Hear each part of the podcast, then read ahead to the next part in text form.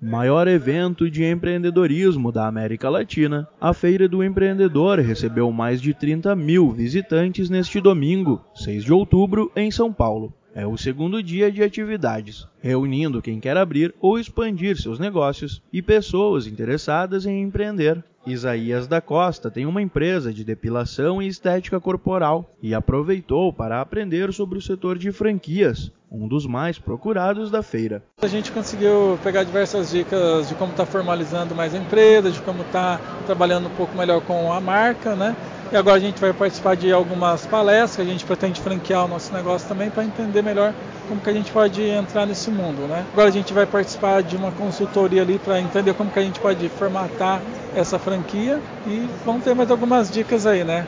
Ademir Lali é dono de uma pet shop e visitou a feira para conferir as inovações no setor. Ele conta o que viu de mais importante para alavancar os negócios. Foi uma palestra que eu assisti do Sebrae que me ajudou a ter uns negócios que eu não estava muito assim, por dentro, que deu, já deu uma clareada. Né? Estou aqui vendo aqui que tem de novidades nessa área, né? Fornecedor, essas coisas. Né?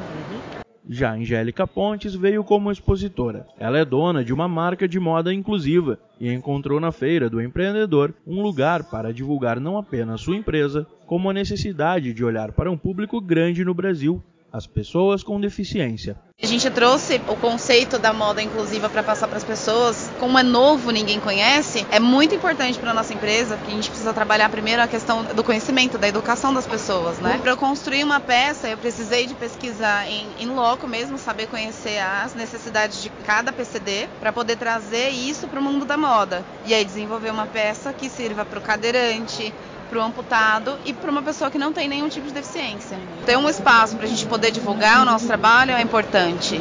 A Feira do Empreendedor vai até a próxima terça-feira, 8 de outubro. Até lá, mais de 150 mil pessoas devem passar pelo pavilhão de exposições do AMB, na capital paulista. A visitação é gratuita e ocorre das 10 da manhã até as 8 da noite.